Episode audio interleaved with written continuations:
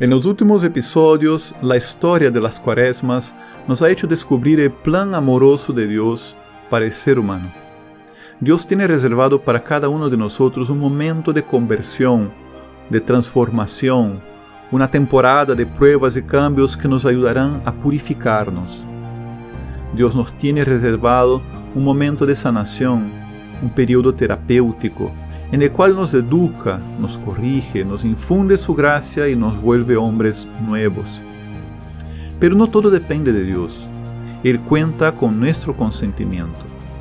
Dios quiere trabajar en nuestras almas, laborar en nuestro espíritu.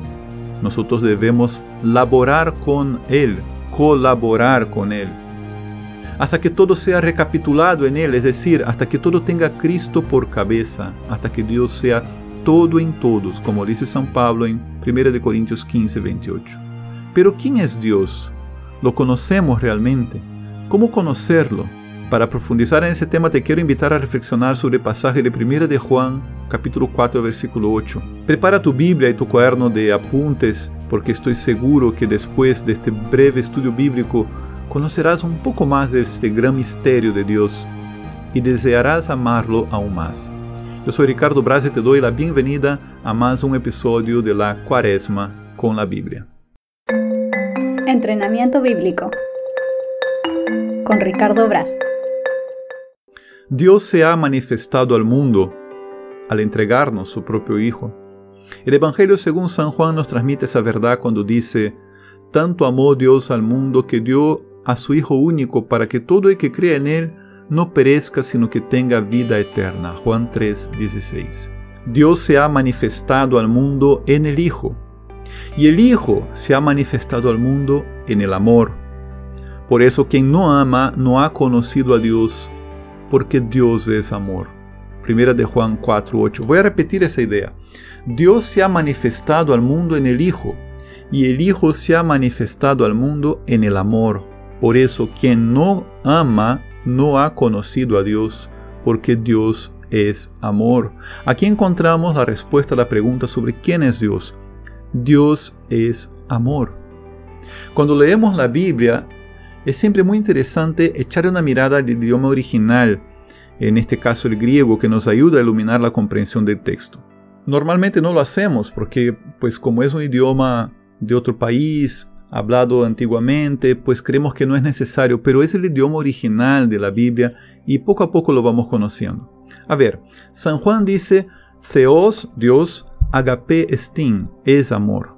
Aquí la palabra agape está siendo utilizada como un sinónimo de Dios. Y es importante tomar en consideración que los griegos tenían vocabulario bastante específico para hablar del amor, no como nosotros en los días de hoy que solo tenemos una palabra, amor, y la vemos por todas partes, siendo dicha con un contenido muchas veces vaciado, tergiversado, hasta incluso opuesto a lo que significa el amor. Entre los griegos eso no pasaba. No pasaba porque ellos tenían varias palabras para hablar del amor. Empecemos con la primera. Para hablar del amor humano y carnal, el amor entendido como la atracción emocional, física, los griegos utilizaban la palabra eros. Por eso en español se utiliza el término erótico para hablar del contacto físico sexual que pertenece a una relación entre personas pues que se quieren. Se trata de un amor pasional y muchas veces egoísta si es que no está regido por las virtudes superiores. Otro tipo de amor, ya no tan carnal, viene a ser el aprecio mutuo, la benevolencia recíproca, que inspira un sentido de deber uno hacia el otro. Es el amor natural entre personas que encuentran afinidades, es el amor que comparten parientes, compañeros, es el amor a un oficio, a un campo de conocimiento.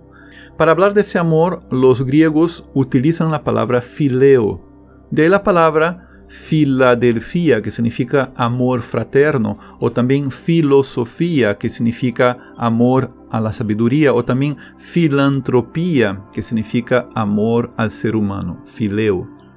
Pero hay un tipo de amor aún más sublime y profundo, un amor puro y espiritual, incondicional, que no espera nada en cambio. En latín se le dice caritas, por eso en español a ese amor decimos caridad, pero los griegos utilizaban la palabra ágape. Se trata de un amor desinteresado, que no espera nada en cambio, que se dona, que se entrega.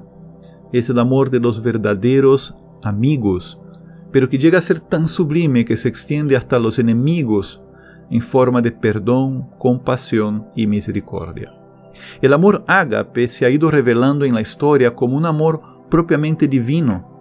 En el Antiguo Testamento Dios fue reconocido como misericordioso y clemente, tardo a la cólera, rico en amor y fidelidad. Éxodo 34, 6. En el Nuevo Testamento el ágape se manifestó definitivamente en Jesucristo, que no vino al mundo para juzgar al, al hombre, sino para dar su vida por él en la cruz. Juan 3:16, Filipenses 2:8.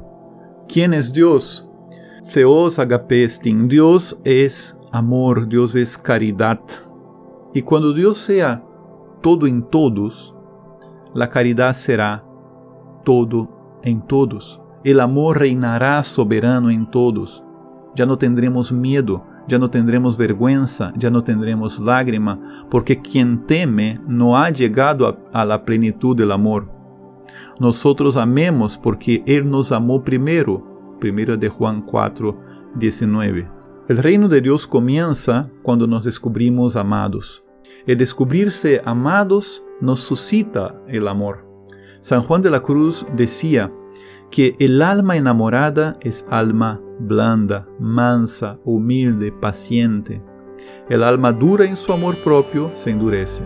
Amados y amando, desarrollando una profunda relación con Dios, desarrollando la semilla de la gracia del bautismo, una nueva naturaleza, una nueva identidad, incluso un nuevo idioma. La caridad habla un idioma particular, un idioma de acciones más que de palabras, un idioma práctico que se expresa en obras de misericordia corporales y espirituales.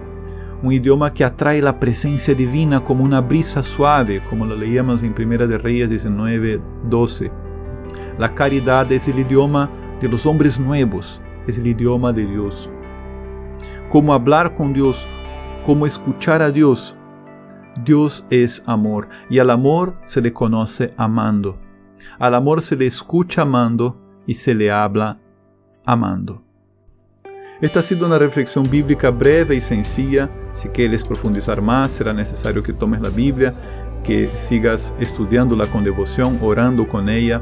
Antes que te vayas, te pido que valores ahora mismo esta reflexión, la compartas en tus redes sociales, deja tu comentario, suscríbete para que sigas recibiendo más formación y meditaciones sobre la Biblia.